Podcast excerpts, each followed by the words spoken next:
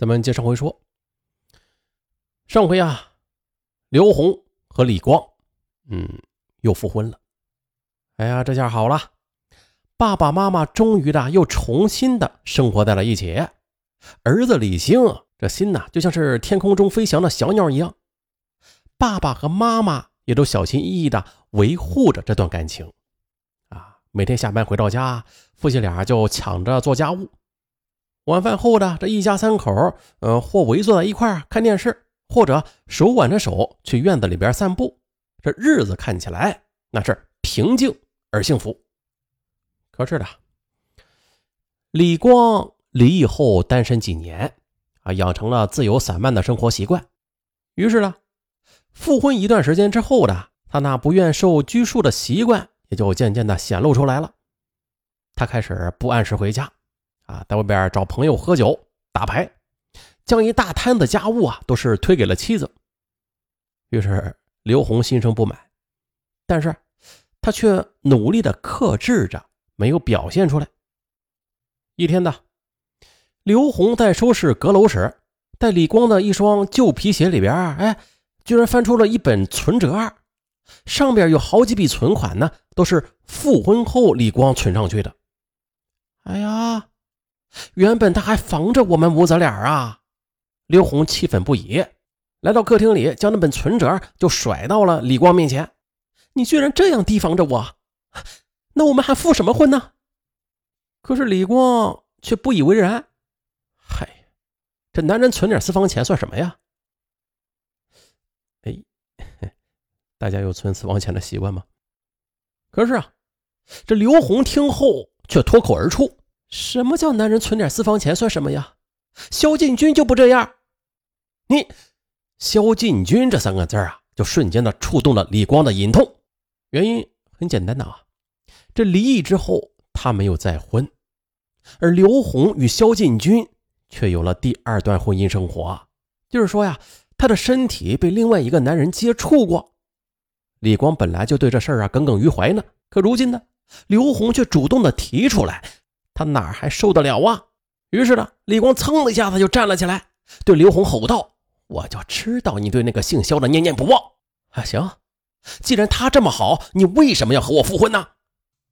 哎呀，这下好了，经历了这件事之后的刘红和李光的关系又回到了从前啊，经常的是因为琐事争吵不休，再加上这李光离异之后没有婚姻经历，这让他有一种心理优势啊。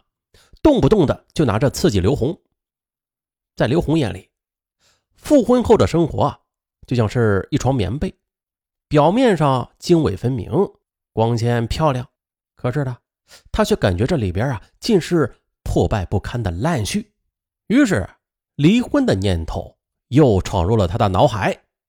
七月中旬的又一次的与李光大争大吵之后的刘红含着泪对儿子说：“孩子。”我和你爸爸实在是过不下去了，我要和他分开。儿子一听又哭了，不，我不要，我好不容易让你们重新走到一块了，你们怎么能又闹离婚呀？我也就不明白了，你们为什么就不考虑考虑我的感受呀？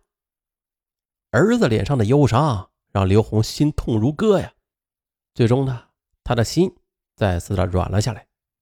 再说了，他也考虑到啊。他已经离过两次婚了，那如果和前夫复婚之后的又离婚，这就等于离了三次了。那么呢，别人会怎么看他呀？夫妻关系不和，也将李光对复婚后的憧憬击得粉碎。哎呀，早知如此啊，何必复婚呢？他呀，也想到了离婚。可这时儿子已经十六岁了。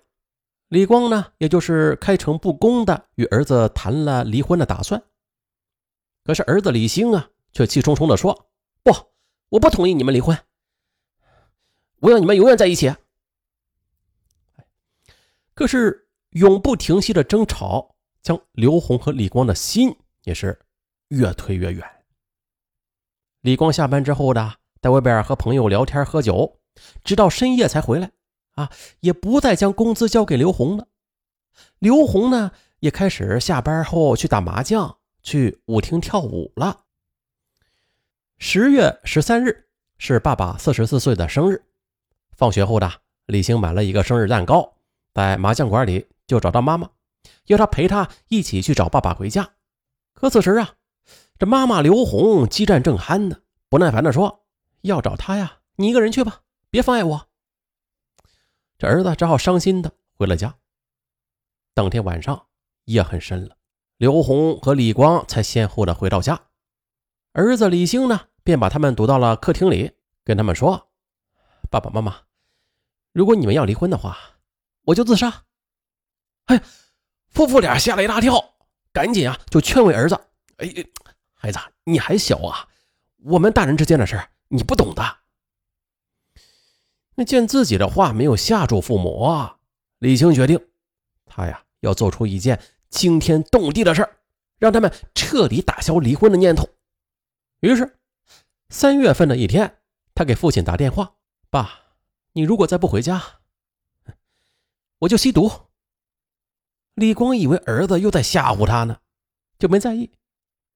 一气之下呀，李青就把这个吸管插进了不知从哪里弄来的白色粉末里边，用鼻子就吸了起来。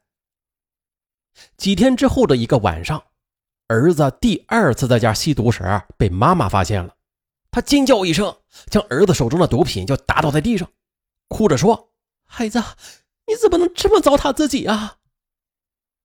看着儿子苍白憔悴的脸，夫妇俩痛心疾首。儿子悠悠地说：“爸，只要你们不离婚，我就再也不沾毒品了。”半个月之后呢，他们就把儿子从戒毒所里边带回了家。为了儿子，刘红和李光不再提离婚的事了，但是他们的关系却越来越糟糕。同床异梦啊，丈夫的鼾声和嘴角的口水，哎呀，让刘红那是厌恶不已。而且白天的，她还要在孩子面前与丈夫装作恩爱的样子，啊，这么折腾下去啊，她的精神状态也是越来越差了。渐渐的，她就患上了抑郁症。晚上，他头痛欲裂，整夜的难以合眼。李光呢，则问都不问一声，依然是蒙着被子呼呼大睡。就这样，抑郁症的折磨让刘红面容憔悴，精神恍惚，做事吧也经常是丢三落四的。同时呢，母亲的变化让儿子也是很难过的。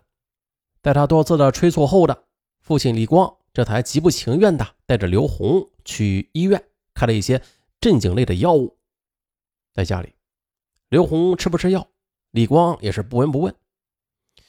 刚开始的时候吧，刘红晚上还能依靠镇静类的药物啊睡那么两三个小时。可是后来呢，这类药物就不管用了，他整夜整夜的失眠，眼圈周围全是青晕。转眼到了七月了。因为刘红在单位里负责的账目经常出现差错，于是被单位给辞退了。这一系列的变故让刘红几近绝望，说话也是颠三倒四，整天披头散发，目光呆滞的坐在窗前。这抑郁症一发作的，他就拼命的把头往墙上撞。儿子呢，很为母亲的状况担忧，总是问：“妈，你这是怎么了呀？”可是妈妈却几次的欲言又止，她不忍心告诉儿子自己心病的症结所在的，因为她怕儿子再做出什么一些出格的事可即便如此的，刘红现在的状态让丈夫李光那是越看越不顺眼了！这晚上一上床的，他就用最恶毒的语言来数落他。大家试想一下啊，婚姻如此糟糕，工作又没了。再加上这身体每况愈下，一切的一切啊让刘红万念俱灰。终于的，十二月十四日上午，儿子上学去了，李光去了单位，刘红独自一人在家，蹒跚着来到了阳台，爬到了窗台上，纵身的从七楼跳了下去。儿子痛不欲生啊，他不明白。自己费尽心机的撮合父母重新的走到一块可是母亲她为何还要走上绝路呀？她到底是帮了他们，还是害了他们呀？啊，这又是一起关于婚姻破裂而引发的惨剧。像类似的惨剧，沈文以前说过很多起啊。呃，每一起的结局都是一样的，都挺悲惨的。嗯，当然也有不一样的地方啊。每个案子它的过程是不一样的。那这就是一个老话题啊。这婚姻的目的是什么呀？大家有有人有人知道吗？是为了夫妻双方的幸福啊，还是为了孩子呀？那以前沈文就提倡啊，就是这两方面咱们都得考虑啊。啊，不过啊，这个现实现实就是现实啊。嗯，甭管咋样，他都有离婚的。这婚呢，一旦离了之后，他们该怎么办？确实的，挺难办。那如果让尚文给出一个百分之百正确的方式，那好像有点不太可能啊。那咱们就就这个案子来说一下吧。这案件中的孩子李星啊，就是后来啊，他已经成人了啊。挺大的一个孩子了，十六岁了，也会自主的思考问题了。那李星他当时的要求很简单啊，就是一个完整的家，他渴望与亲生父母生活在一块儿。那这种想法是无可厚非的，每个孩子都是这样希望的。但是咱们必须得指出的是啊，李星这个孩子呀，他用的是极端的方式，将离异的父母强行的撮合在一起的，什么跳楼啊。吸毒啊！其实说白了，这种行为已经是自私了，也是不负责任的。那从某种程度上来说吧，是他用这些极端的方式，借用父亲、母亲嗯对他的爱，成功的把母亲逼上了绝路的。那如果说孩子的思想不够成熟啊，那好，咱们再说刘红和李光吧，他俩的婚姻。就是同时的忽视了一个重要的问题，就是没有充分的做好孩子的心理工作，啊，导致正处于青春期的李星啊不能正确的对待父母亲的离异，而且啊，刘红和李光因为感情破裂而离婚的，啊，因为孩子的一厢情愿呢而又复婚，这本身就是对婚姻的不尊重。复婚不等同于初婚的，他需要更多的忍耐、宽容。和磨合，好，就这样吧。